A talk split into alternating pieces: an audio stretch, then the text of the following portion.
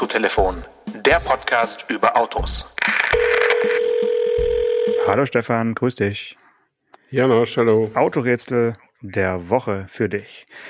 Ich sitze Mhm. in einem Auto, bei dem musst du verhindern, dass ich mich da jetzt wirklich demnächst reinsetzen werde. es handelt sich um einen klassischen Zweisitzer mit einem Mhm. ähm, harten Dach, das sich öffnen lässt äh, mit auf Mhm. Knopfdruck. Und es hat ein Dreispeichen Sportlenkrad. Und es hat mh, eine Länge von 3,40 Meter. In welchem Auto sitze ich heute? Ah, ich war jetzt, anfangs dachte ich, das wäre das, äh, der Mazda MX-5 mit Hardtop, aber dafür, der ist länger. Ähm, 3,40 Meter, das ist äh, so ein Smart, äh, dieser Smart Ah, der wäre natürlich auch cool. Also du bist schon in der, in der richtigen äh, Größenordnung logischerweise bei der Längenangabe unterwegs. Äh, es hat immerhin 87 PS und ein Leergewicht von 850 Kilo. Oh. Also es ist weder der Smart Roadster noch der, noch der Mazda Okay, MX-5. einen habe ich noch. Ähm, In seinem erfolgreichsten Jahr, das war das Jahr 2006, da wurden äh, ja so knapp 800, 802, glaube ich, Exemplare zugelassen in Deutschland. Und es kommt aus Japan. ach, dann ist das so ein, dieser Daihatsu, den es erst nur als mit Rechtslenker gab. Ja, genau. Es ist ein Daihatsu Copen, der mir äh, über Genau. Umwege angeboten wurde. Copen, Und ja. ähm, also er wurde mir wirklich so angeboten, dass ich fast nicht umhin komme, äh, Ja zu sagen, weil ich finde, das Auto ist sensationell nach wie vor. Also wir reden von der ersten Copen-Generation. Der zweite. also mit Rechtslenker. äh, nee, nee, also es ist ein Linkslenker. Aber Okay. äh, in der ersten Generation gab es ja am Anfang den nur als Rechtslenker in Deutschland und dann gab es Mhm. nur ganz kurz auch mal noch als Linkslenker. Und ähm, es ist aber die erste Generation, die sieht wirklich so aus, wie du sie wahrscheinlich dir noch vorstellst, mit diesen Rundscheinwerfern, so ein Mhm. bisschen, ja, so ein bisschen Kindchenschema. Aber wenn man das Auto sieht, also in Natura und vor ihm steht, dann, n- ja, also kann man echt schwer sagen, nee, nehme ich nicht. äh, weiß deine Frau schon Bescheid? Ja. Ja, ja, klar. Oder soll, soll ich nochmal anrufen? hintenrum? Nee, nee, nee. Also es, er ist rot, ja. Und Okay. ähm, ja, es, es ist wirklich ein sehr, sehr unpraktisches Auto, wenn man äh, zwei Kinder hat. Immerhin gibt es keinen Streit, welches Kind mitfahren darf, weil es kann einfach niemand mitfahren. Ja. Ähm, oder halt immer nur einzeln. Ähm, und das, das Schöne an dem Auto ist, das Kofferraumvolumen hat ja äh, beträgt 210 Liter, aber bei offenem Dach nur 14 Liter. Also es ist auch im Ja, ja. Sommer wirklich nur äh, was für, keine Ahnung, für die, für die Sportschuhe oder so. Ne? Ja, also ähm, ist denn das jetzt schon äh, historisches Preisniveau oder ist es einfach ein Gebrauchtwagen, was sie dir anbieten? Wie meinst du, also meinst du jetzt äh, Sam Also ist der schon teuer? Wird er schon wieder teurer oder der- ist es einfach ein günstiger Also Gebrauchter? auf den einschlägigen äh, Online-Portalen wird der auch schon über 10.000 gehandelt. Ähm, Nein. Doch, doch, klar. Ja, klar. Oh. Äh, so viel werde ich nicht dafür ausgeben. Ähm, es hängt ein bisschen von meinem Verhandlungsgeschick ab und ähm, von der, äh, ja, von der Tatsache, ob ich es akzeptiere, dass das Dach äh, quasi instand gesetzt werden muss. Also die Hydraulik ist einfach bei so einem Mhm. Auto, was jetzt ja auch schon ja, knapp 20 Jahre alt ist, äh, muss man einfach mal machen und dann muss man wahrscheinlich nochmal so einen, einen Tausender in die Hand nehmen, um das Dach wieder äh, Mhm. in, in den guten Zustand zu versetzen, damit es wieder ohne zu ruckeln schließt und nicht irgendwann mal gar nicht mehr schließt. Ähm, Das ist Mhm. momentan noch so meine, meine einzige Sorge, aber ansonsten finde ich das Auto, es gibt fast ja, wenig sympathische Autos. Du hast gesagt, der Smart Roadster oder das ist auf jeden Fall auch ein cooles Auto, so als Spielzeugauto. Aber in der so Copen, da kannst du wirklich, denke ich, in, in fünf bis zehn Jahren kannst du auf jeder Youngtimer Rallye, da äh, kriegst du die Startplätze auf jeden Fall geschenkt. Ja, also das ist äh, zumindest echt was Besonderes. Mir ist auch der Name wirklich nicht mehr eingefallen. Ich, äh, äh, nur die, das, da hat mal so ein kleines Auto, was völlig untypisch wa- war für die Marke, au- auf den Markt geworfen hat. Das wusste ich, das wusste ich auch noch. Ähm, aber ja, wie soll ich dir das jetzt ausreden? Ja, gut, du kannst wirst sagen, äh, du kannst sagen, Janosch, du hast schon zwei Autos, die du eigentlich nicht brauchst. Ähm, warum jetzt noch ein drittes? Dann wären es insgesamt ja vier Autos. Der Trend geht Mhm. eindeutig dahin, Autos abzuschaffen. Und, und warum soll ich mir jetzt noch, ein- noch ein viertes Auto zulassen? Also wenn ich jetzt den Mercedes und die Piaggio Ape als weitere Autos zähle mit dem Caddy, dann mhm. ist unser Haushalt momentan bei drei. Und es ist in Tübingen, ja. sage ich mal, schon echt exotisch. Muss man gut verstecken in verschiedenen Tiefgaragen die Autos so, dass man so ein bisschen streut seinen Besitz, dann fällt es nicht so auf. Aber jetzt ein roter, der hat so noch dazu, ist natürlich eine Ansage. Aber eigentlich auch eine ganz mhm. coole. Ja, also wobei die anderen sind ja nun richtige Oldtimer sozusagen. Ähm, und du fährst ja auch nicht so viel damit wie die meisten Oldtimer-Besitzer. Insofern ist es ja nicht so, dass du dann vier Autos hättest und viermal 30.000 Kilometer Auto fährst. Nö. Im Jahr. Ich fahre dann viermal so. 1000 Kilometer. genau. Also das ist ja mal das Schicksal meistens dieser Autos, dass sie gar nicht so oft, dass mehr über sie gesprochen wird, dass mit ihnen gefahren wird. Ähm, also als Stimme, als bekannte Stimme der Vernunft in unserem Podcast ja. äh, sage ich nur, da hat so Copen Ersatzteile? Ah, cool. Ja, genau, äh, gut, gutes Stichwort. Also ich habe im sehr engen Familienkreis jemand, der hat ein noch selteneres Daihatsu-Modell. Ein Auto, okay. was es nur zwölfmal gab in Deutschland. Ähm, das ist jetzt nichts, wo, wo du jetzt irgendwie die Finger lecken wirst, sondern das ist ein Auto, was für Menschen, die gerne ein Subaru Libero hatten in ihrer Vergangenheit, ja. äh, wäre das ein potenzieller Nachfolger gewesen. Mm, dann kam allerdings der äh, Elchtest und die A-Klasse dazwischen und dann haben die Entscheidungsträger bei der hat so gesagt, okay, zwölf haben wir jetzt schon nach Deutschland verschifft für die Markteinführung, aber bevor die jemand sieht, lass die mal schnell lieber nicht auf den Markt bringen, aber die zwölf kann man unter der Hand jetzt schon nochmal irgendwie verkaufen und einer davon, ähm, ja, ist in meinem sehr engen Familienkreis unterwegs ja. und da hat jetzt gerade zum Beispiel ein, ein Ersatzteil gefehlt da mhm. muss natürlich dann hm, Kontakte haben. Also mhm. und, und die hat er, ja? Ja, die, die, die kann man sich aufbauen. Äh, beim, beim Copen ist es, denke ich, so, dass du halt wirklich noch einen, so eine richtige Fangemeinde hast, die du jetzt bei dem anderen Auto gar nicht hast. Ja? Also, wer es ja, mal googeln möchte, der hat so X-Toll. Der ähm, kann das jetzt gerne mal machen. X-Toll, ja. E-X-T-O-L. Wenn man den googelt, dann äh, okay. äh, hat man richtig Spaß im Leben. Und, ähm, und das ist so ein Schmalspurbus, ja, wie so ein Libero, ja? Genau. Der genau, umkippen genau, würde, ja. Hm, okay. Und ähm, da ist es halt auch mit, Ersatzteilen natürlich schwierig. Aber beim ja. Copen geht einfach nichts kaputt, denke ich mal. Ich meine, der Motor ist ja, äh, ja. Ja, deine Hydraulik. Ja, aber also wie gesagt, für, für 1000 Euro, wenn man es nicht selber macht, sondern machen lässt in der Werkstatt, mhm. ungefähr 350, 400 Euro das, äh, ja, aufbereitete Ersatzteil und dann äh, noch ein bisschen die, die Arbeitszeit. Also so muss man rechnen. Ja, ist bei einem Mercedes-Benz SLK aus, aus, der Jahres, äh, aus, aus, aus dem Jahrgang ist auch nicht anders. Da musst du auch irgendwann das Dach machen. Ja, das ist halt bei alten Cabrios so. Ja, das, da muss man mit rechnen. Das ist so, ja. Hm, hm. Ich gucke ja mit großer Freude äh, seit Wochen äh, immer mal rein beim YouTube-Kanal Motorenzimmer, der ständig Mo äh, Motorschäden von Mercedes und AMG äh, repariert und auch vor den Zuschauern ausbreitet. Und jetzt weiß ich auch inzwischen, was mich erwarten kann, wenn ich ein äh, Mercedes äh, kaufe mit 200.000 Kilometern. Das ist also bei so, ich weiß nicht, wie viel Kilometer der, der Kopen runter hat, wahrscheinlich noch nicht so viel. Nee. Ähm, aber klar, wenn man ein altes Auto kauft, kann immer mal der Teufel im Detail stecken. Ne? Ja, da muss man dann durch. Das ist halt so, ja. Mhm. Okay, aber ich, ich merke schon, äh, du willst mir nicht so richtig ausreden, aber. Nee, ich habe grundsätzlich Sympathie. Ich wünsche nur, dass deine Ehe darüber nicht zerbricht. Nee, überhaupt nicht. Also da, ich habe, ich hab, obwohl das Auto rot ist, grünes Licht, äh, der hat okay. äh, 148.000 Kilometer. Nein, wer ist denn so viel mit dem Daihatsu gucken Warum gefahren? ist das seit 2006? Ist es nicht viel? Naja, aber klar ist es nicht, aber man fährt doch nicht mehr als 5000 Kilometer mit so einem Auto im Jahr. Das ja. kann ich mir überhaupt nicht vorstellen. Wo fährt man denn da hin? Ja, also wir haben einen daher zu Koore gehabt, den hat meine Frau mit in die Ehe gebracht. Und als sie noch ohne mich war, da ist sie tatsächlich alleine mit dem Ding auch losgezogen, bis nach, also Westdeutschland erkunden und so, ja. Und das war, äh, weil das der Nachfolger eines Trabant war, war es quasi die, der Himmel auf Erden. Ja, klar, mit ähm, Stereoradio. Aber, aber äh, es ist natürlich eine kleine Gurke, so, ne? Und äh, irgendwann haben wir den auch, äh, naja, da hatten wir noch den Golf und dann habe ich Testwagen bekommen und dann irgendwann, ja, hat er halt einen Moos angesetzt und dann haben wir ihn abgegeben. Aber ähm, wir sind auch damit mal nach Schweden gefahren in Urlaub, das weiß ich auch noch. Vollgepackt zu dritt im Daihatsu Koore für eine Woche.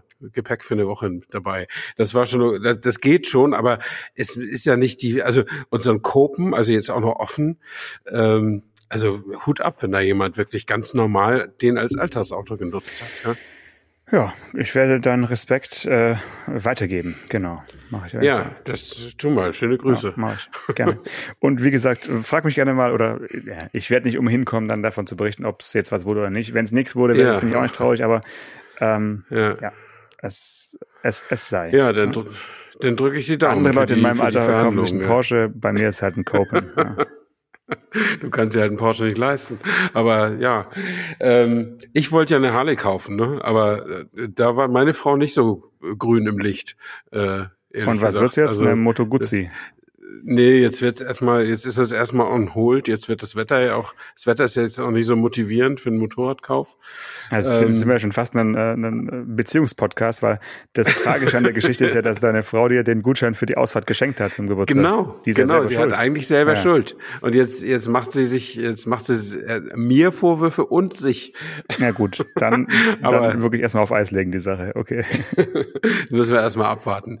Nee, also in der Tat, äh, das Ding kostet 23.000 Euro, dann brauchst du auch noch ein bisschen Klamotten, dass du nicht kaputt gehst, wenn du fällst und so. Also bist du schon beim Invest von 25.000 und dann fragt man sich natürlich, wie viel fährt man eigentlich wirklich damit? Mhm. Ähm, so, ne? Nur zum Spaß ist das dann schon ganz schön teuer, ne? Mhm. Aber es macht halt verdammt viel Spaß, das muss man sagen. Also selbst, selbst wenn man jahrelang nicht gefahren ist, oder vielleicht gerade deswegen, ist das einfach cool, ne? Fairerweise, ja.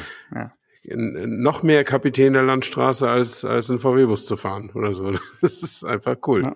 Ja, ja. ja äh, wir hatten ja letzte Woche irgendwie angekündigt, dass ich mh, hm, zum ersten Mal seit Februar 2020 wieder in ein Flugzeug steige. Ja, die British Airways. Und ähm, ja, kann, kann sagen, ich, ich bin wieder hier. Ja. Also äh, beide Starts und beide Landungen haben geklappt, zu meinem großen Erstaunen. Ähm, das Erlebnis Fliegen an sich ja, bin ich ein bisschen zwiegespalten. Also ich habe es jetzt nicht so richtig vermisst. Das lag aber auch an meinen äh, familiären Freuden zu Hause, mhm. logischerweise. Äh, aber ja, na, als alter Vielflieger und ähm, äh, kann man sagen, ja, ich, also ich kann es noch, ja. So, äh, ich, bin immer noch, im, noch. Ja, ich kann es noch. Ich bin in beide Richtungen immer als Erster eingestiegen, so wie es sein soll, ja. Ganz ohne mich vorzudrängeln, sondern einfach, ich kam im richtigen Moment, als, okay. als das Announcement kam, Wer kam angelaufen? Ersing. Sehr ja. gut. Also war wirklich, war wirklich perfekt. Ich war stolz auf mich so ein mhm. bisschen. Ähm, die, die British Airways haben sich in der Business Class äh, echt auch Mühe gegeben. Also auf dem Hinflug äh, gab es äh, Full English, Full English Breakfast erstmal, wow. morgens um sieben. Da ähm, dachte ich, gut, jetzt all in, schön mit Wurst und Ei und Tomaten Porridge. und äh, Nee, das haben sie tatsächlich nicht gemacht, nur in Form eines Müsli-Riegels, ja, fand ich ein bisschen albern. Aber wirklich äh, alles, was warm zu machen war, haben sie warm gemacht. Mhm. Ja, aber dann ist halt Heathrow so ein Thema, ne? Ich habe jetzt nicht mehr oh, genau ja. nachgeschaut, wann der eröffnet wurde, der Flughafen. Ich tippe jetzt mal 2007, 2008, 2000, also irgendwann im, im zweiten, äh, in der zweiten Hälfte der, der Nullerjahre wurde der eröffnet, Terminal 5. Ja, als, das neue, das, also den als Flughafen das damals neue, lange, ja. genau, als das damals neue Terminal und das damals neue Zuhause der, äh, der British Airways. Und ich, ich sag mal so, die, der Zahn der Zeit hat an dem Terminal 5 sehr sichtbar genagt, mhm. vor allen Dingen an Stellen oder an, an, an Details, wo du so denkst, ja klar, der, der platzt aus allen Nähten oder der, der ist einfach die letzten Jahre dann wahrscheinlich vor Corona einfach überrannt worden und sie haben halt nie gefühlt was wieder daran gemacht. Also der mhm. ist wirklich in dem Hotelzimmer, würdest du sagen, der ist abgewohnt, der Flughafen mhm. jetzt. Mhm. Und äh, das war, ja, und dann die Oberfrechheit, um jetzt noch ein bisschen aus dem Nähkästchen zu plaudern, du kommst nicht um fünf Euro Pfund äh, Gebühr herum, wenn du jemand am Flughafen absetzt. Also so ein Kiss and Fly, Ach so. äh, wie es wie es in anderen Flughäfen ja. gibt, wo du so in so eine Zone reinfährst und nicht parkst, sondern nur jemand rausschmeißt ja. und dann weiterfährst. Da haben die äh, kapitalistischen äh, Inselbewohner gleich gesagt, ja, wer bis zum Flughafen fährt, der muss auch noch fünf Pfund übrig haben, um uns die irgendwie in den Rachen zu werfen. Mhm. Finde ich ähm, gemein. Ja, also ist halt so ein bisschen, hat so ein bisschen Abzocke-Mentalität. Man mhm. kann sagen, ja, Leute, nehmt halt die Bahn, äh, um an den Flughafen zu fahren, okay, dann regelt das vielleicht irgendwie was mit, mit äh, Verkehr und so, okay. Aber so, so eine Kiss-and-Fly-Zone wie in Nizza oder am internationalen Flughafen von Stuttgart ist schon keine ganz schlechte Erfindung, finde ich. Mhm, ja, das stimmt. Also äh, Heathrow finde ich auch total runtergerockt und du hast ja noch Glück gehabt, du hattest eine Direktverbindung, musstest nicht umsteigen. Und äh, wenn man jetzt von British Airways zu British Airways umsteigen muss, geht's auch noch. Aber wenn du, was ja durchaus sein kann, irgendwie mit Lufthansa oder und dann fliegst du mit einem anderen weiter, dann bist du ja auf das Busgewerbe angewiesen da um, und zwischen den Terminals hin und her zu reisen mit so Linien, ziemlich runtergerockten Linienbussen. Und da muss man schon eine gewisse, wie soll ich sagen, eine gewisse Resilienz haben. Also äh, dass, äh, dass man gutes Selbstbewusstsein dafür hat, dass das mit der Reise schon klappen wird. Weil ja, wenn man erstmal ja. diesen Bus äh, äh, äh, die Busstation gefunden hat und dann klappert das Ding dann irgendwo im, im Backoffice des Flughafens entlang, dann denkt man, kriegt man einfach Zweifel, ob man richtig ist und so ne. Und man braucht auf jeden Fall, also wenn das Reisebüro sagt, du hast eine Stunde Aufenthalt in Heathrow, da würde ich mal drüber nachdenken, ob das reicht. Ähm, das äh, das reicht wahrscheinlich nicht. Äh, und aber mein mein größter Hassflughafen war immer Charles de Gaulle. Äh, der ist zwar im besseren Zustand, ähm, aber der ist äh, von seiner gesamten Architektur her dazu gedacht, Menschen abzuschrecken. Ähm, also sowohl von der Architektur als auch von der Ergonomie. Das ist einfach, da haben sich irgendwelche Architekten verwirklicht, die Menschen einfach als störend empfinden. So ja, hatte ich, ja. so habe ich äh, Charles de Gaulle immer wahrgenommen. Und da fand ich Tegel, äh, jetzt ist ja gerade der Architekt gestorben, der Meinhard von Gerkan. Tegel fand ich immer richtig gut, auch wenn er natürlich mega aus allen Nähten platzte und viel zu alt war. Aber der, der hatte noch ein sinnvolles Konzept. Ja, der hatte halt auch ein Konzept ohne Sicherheitskontrollen damals. Ne? Das war ja der, naja, der Hauptgag. Direkt am Gate und keine zentralen, ja. Und vor allen Dingen hat nee, er. Nee, nee, gar keine. Also als er geplant wurde, gab es so, keine stimmt, Sicherheitskontrollen. Stimmt, ja, ja. Da bist du mhm. einfach aus dem, äh, aus dem Taxi oder wo auch ja. immer ausgestiegen und zu deinem Flugzeug gelaufen und ja. hat's halt irgendwie 40, 40 Meter vom Parkplatz zum, zur, zur Gangway so. Das war schon cool. Ja, also äh, und, und vor allen Dingen damals, hat er ja ohne, ne? ohne Supermarkt. Also der, der war ja nicht als Einkaufszone konzipiert, sondern wirklich als Flughafen. Und das ist ja heute auch ganz anders. Aber wir schweifen natürlich ab, aber die Hörer haben jetzt mal richtig mitgekriegt, worüber sich Autojournalisten im wirklichen Leben grundsätzlich unterhalten. Übers Fliegen. Ja, große Ausnahme, wie gesagt. ne? Also äh, wird, wird nicht so häufig vorkommen, ähm, aber ähm, ein, ein Trauerspiel natürlich noch für alle Eingeweihten unter uns. Ähm, das Thema Loungebesuch, ja. also äh, ich, ich präzisiere mal eben, wir unterhalten uns nicht einfach nur übers Fliegen, sondern wir unterhalten uns ja, über das Fliegen in der Business Class, also in der, im, im, auf Höchstniveau. Äh, naja, also ja. Mit Loungebesuch. Äh, früher früher wäre das mal so gewesen. Heute, die haben einfach nicht mehr aufgemacht. Also in Stuttgart, äh, ja. die, die Lufthansa Lounge, habe ich jetzt nur mal Interesse halber reingeschaut. Hängt also dran, this lounge uh, has been closed mhm. und äh, bitte, bitte nicht nachfragen, wann sie wieder aufmacht. Es gibt keinen Öffnungstermin. Okay. Und das gleiche gilt für die Air France Lounge, das gleiche gilt für die äh, British Airways Lounge. Mhm. Also die einfach sind einfach alles Baustellen. Ich ja. bin da hochgekommen über die Treppe und dachte mir so, was ist hier los? Es sieht wirklich aus wie, wie nach einem Weltuntergang. Und äh, stattdessen hat irgendwie ein privater Loungebetreiber eine eröffnet, mhm. wo du dann äh, dich für 29,95 Euro oder sowas äh, reinkaufen kannst. Ja. Äh, da frage ich mich echt, wer, wer sowas macht. Also da, äh, da, da, also, da, da fehlt mir wirklich jegliches Verständnis. Ähm, aber gut. Also von dem her so toll. Also anders gesagt, wir, du warst in den richtigen Zeiten äh, Senator oder äh, ne? also ja. du hast den Senatorstatus in, in den richtigen Zeiten ja, äh, die erworben, ja. als als Fliegen noch Spaß machte und ähm, genau. Aber nun äh, zu etwas komplett äh, anderem, nämlich der eigentlichen Grund dieser Reise. Genau. Ähm, ja, ähm, die äh, britische Traditionsmarke äh, Jaguar, wie unsere Hörerinnen und Hörer gerne sagen, äh, ich sage weiterhin Jaguar, äh, hat ein, ein, neues Auto vorgestellt und ähm, da muss man hellhörig werden, weil es gibt ja momentan nicht so viele neue Jaguars äh, mhm. am, am, Horizont. Aber als äh, Formel E-Team hat man jetzt natürlich für die nächste Saison ein äh, Gen 3, also ein, ein Auto der dritten Generation, ja, ja. vorstellen dürfen. Und das Wichtigste ist, glaube ich, zu wissen, dass sie jetzt mit 350 statt 52 Kilowatt Leistung unterwegs sind. Und die beiden Rennfahrer, die wir kennen von unserem Rennen mhm. in Berlin, äh, sind beide im Team geblieben. Mhm. Das ist äh, auch nicht selbstverständlich in der Szene.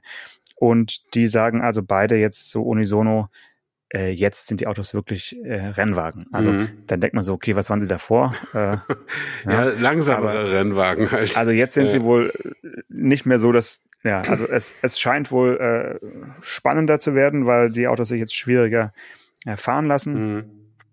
Und ähm, ja, man hat tatsächlich äh, an der, an der Hinterachse jetzt keine Bremsscheiben mehr, sondern die Hinterräder werden nur mit äh, Rekuperationen gebremst. Okay. Und das ist natürlich so ein Thema, wo ich mir gedacht habe, okay, da muss man schon sehr äh, an die Elektronik glauben oder an äh, die Funktionsfähigkeit, aber man kann das Auto wohl notbremsen, auch mit äh, den vorderen Scheibenbremsen.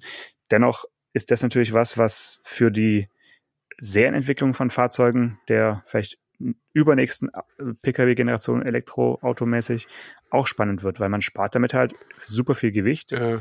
an jedem Rad, also ungefährdete Massen und natürlich auch äh, weniger Verschleiß. Also wenn man es wirklich schafft, mit einem ähm, Generator die, die Achsen so sauber zu bremsen und auch dem Fahrer, falls dann noch ein Fahrer überhaupt braucht, äh, ein Bremsgefühl zu geben, was er eben kennt von, von dem mhm. Anlegen von Bremsbelegen an eine Bremsscheibe, dann ist ja eine feine Sache. Also das ist äh, cool.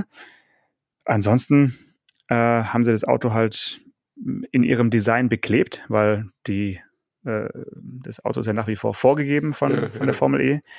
Ähm, und der, der, der Gag ist eben bei den Autos, dass sie sie quasi asymmetrisch beklebt haben. Also wenn die beiden Autos nebeneinander parken und sie von oben fotografiert werden, dann ergeben sie eine symmetrische Form, aber jedes ja. Auto für, für sich ist sozusagen gespiegelt ja, cool. äh, beklebt. Und cool, ja, aber sie, du würdest sie nicht mehr als Jaguar erkennen, mhm. weil jetzt haben sie eben mal kurz die Farbe gewechselt. Also dieses, dieses Türkis der letzten Saison ja. ist verschwunden und jetzt haben sie so schwarz-weiß-gold als neue Luxusfarben äh, für mhm, sich mhm. entdeckt.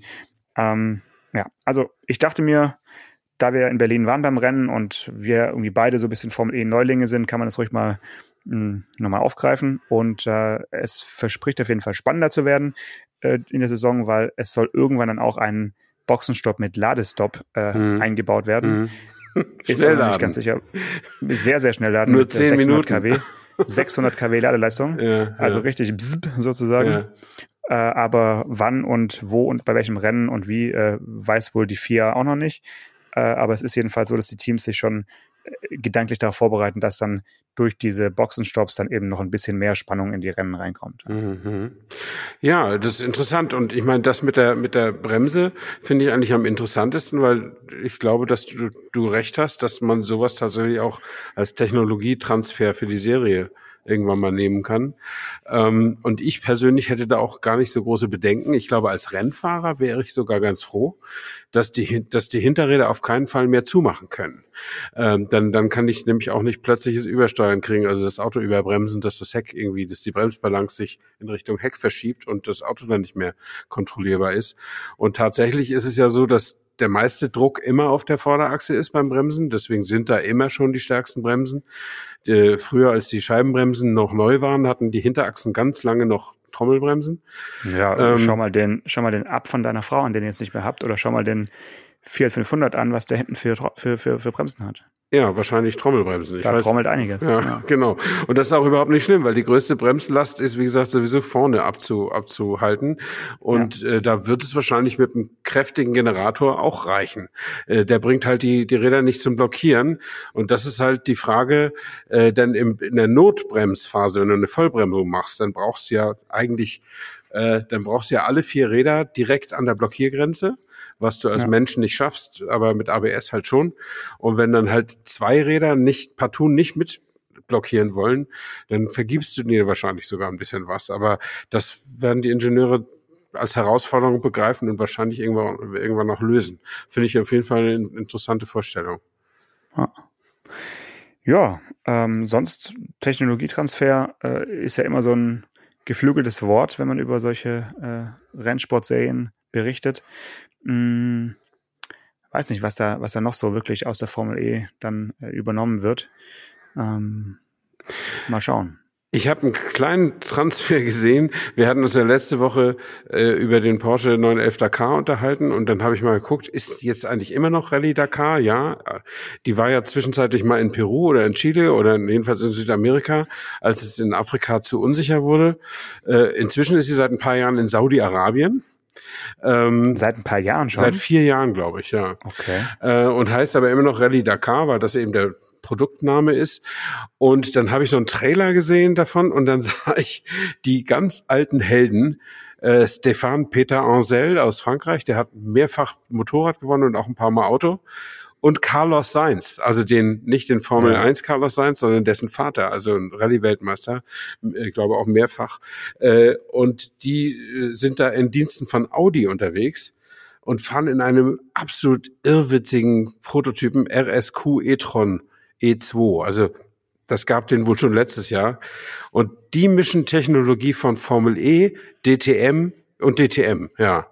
Äh, also das Ding fährt elektrisch, aber weil natürlich in der Wüste keine Ladestationen sind, ist halt doch so ein DTM 1,5 TFSI aus der DTM da mit drin, der quasi als Stromerzeuger mitläuft, weißt du? Ähm, mhm. Und mhm. äh, gleichzeitig machen die natürlich ganz viel mit Rekuperieren und haben da ein paar Akkus drin, aber nur 52 oder 55 Kilowattstunden. Und dann siehst du halt so, so ein Trailer, dieses Ding da, so wie auf Spinnenbeinen. Das gibt da jetzt so eine, so eine Dakar Rallye Rallye-Klasse, wo die Autos wie Formel-Autos aussehen, nur mit als SUV, mit fast freien Rädern und sehr mhm. hochbeinig, äh, sehr, sehr Mad Max-mäßig, wie ich auch finde, irgendwie. Äh, und dann siehst du den da durch, durch die Dünen donnern, aber du hörst ihn nicht. Also hörst ja. so, ein, so ein Straßenbahnsummen, wie die Elektroautos eben so haben. Ne?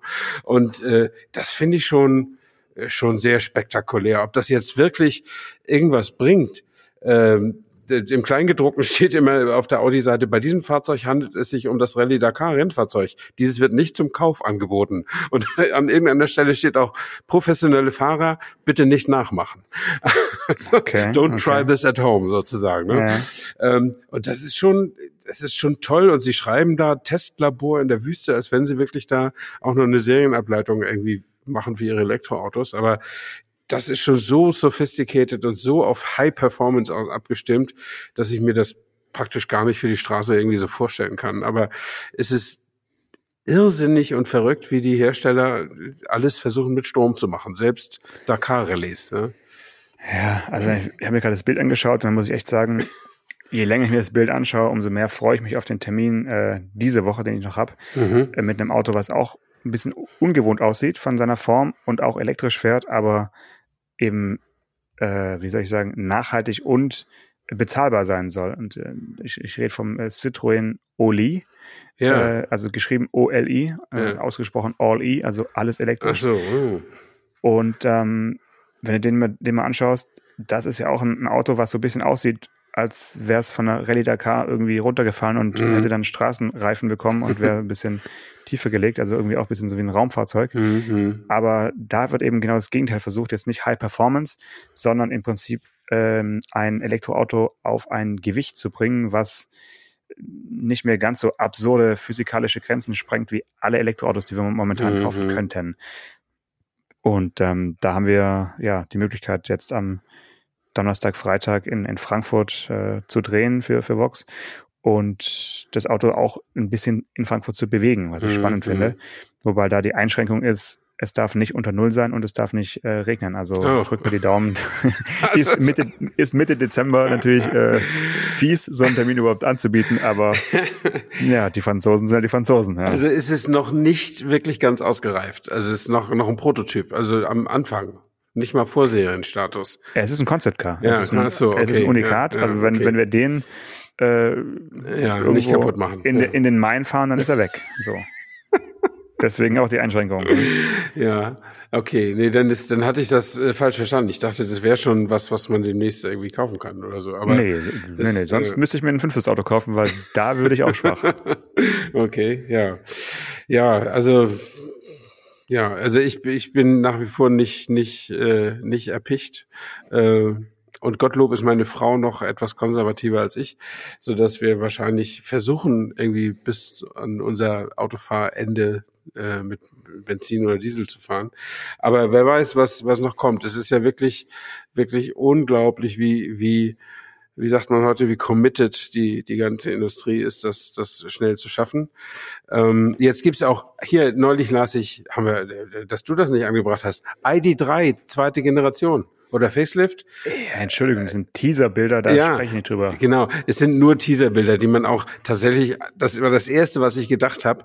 Äh, das ist, wenn ich jetzt noch am Schreibtisch säße in der Redaktion, da bekäme direkt ich von Papierkorb, direkt von, Papierkorb. Ja, dann, da, dann, ich will aber mal öffentlich erklären, warum. Es, das hat sich wirklich in, es ist wie eine Seuche, dass Pressemitteilungen rausgegeben werden mit äh, sogenannten Teaserbildern, wo du, also wo entweder wirklich nur ein Rendering drin ist oder wo das so fotografiert ist, dass es so dunkel ist im Studio, dass du nur quasi die, die Lichtreflexe auf den Kotflügeln oder auf der oberen Seite der, der, der Motorhaube oder sowas siehst.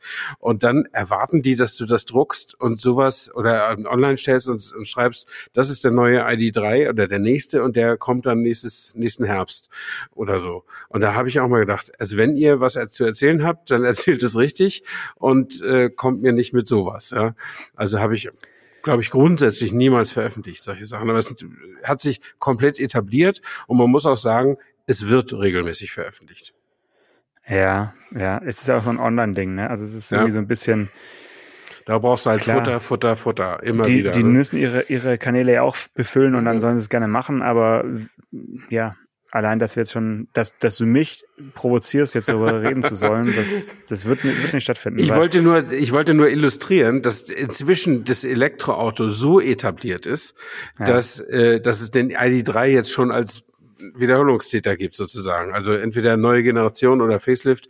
Möglicherweise spricht man bei Elektroautos, weil die Fortschritte so schnell sind und die Effizienzschritte auch so schnell sind. Vielleicht spart man sich die Facelifts und macht pro Generation nur vier Jahre. So zumindest mal bei den ersten dreien oder so. Glaube ich nicht. Ich also nicht, wenn ich mir das so anschaue und, und so, so durchlese, dann äh, haben sie einiges über den Haufen geworfen, was das Interieur angeht mhm. äh, und haben außen so ein bisschen das Sympathische wird jetzt wieder zurückgenommen. Mhm. Wahrscheinlich, weil der Cupra Born so erfolgreich ist mhm, und okay. man auch ein bisschen, ich will jetzt nicht sagen böse, aber ein bisschen weniger freundlich gucken will mhm. als Auto. Äh, aber es ist, ja, es ist eine Modellpflege, es ist ein Facelift, äh, mehr ist es nicht. Es ist jetzt nicht ähm, die zweite Generation des ID3. Also ja. wer auch immer das schreibt, der soll mal bei, bei mir anrufen, dann erzähle ich ihm was. Äh, was okay. Ja. Da bin ich ja so froh, dass ich es nicht geschrieben, sondern nur gesagt habe. Da kann ich immer ja. dementieren. Kann ich piepsen, kann ich piepsen. ja. ja, gut. Prima. Janusz. Ja, ich lege mich jetzt wieder hin äh, und ähm, dann hören wir uns nächste Woche wieder. Alles klar. Bis dahin. Bis dann. Ciao. Autotelefon. Der Podcast über Autos mit Stefan Anker und Paul Janosch Ersing.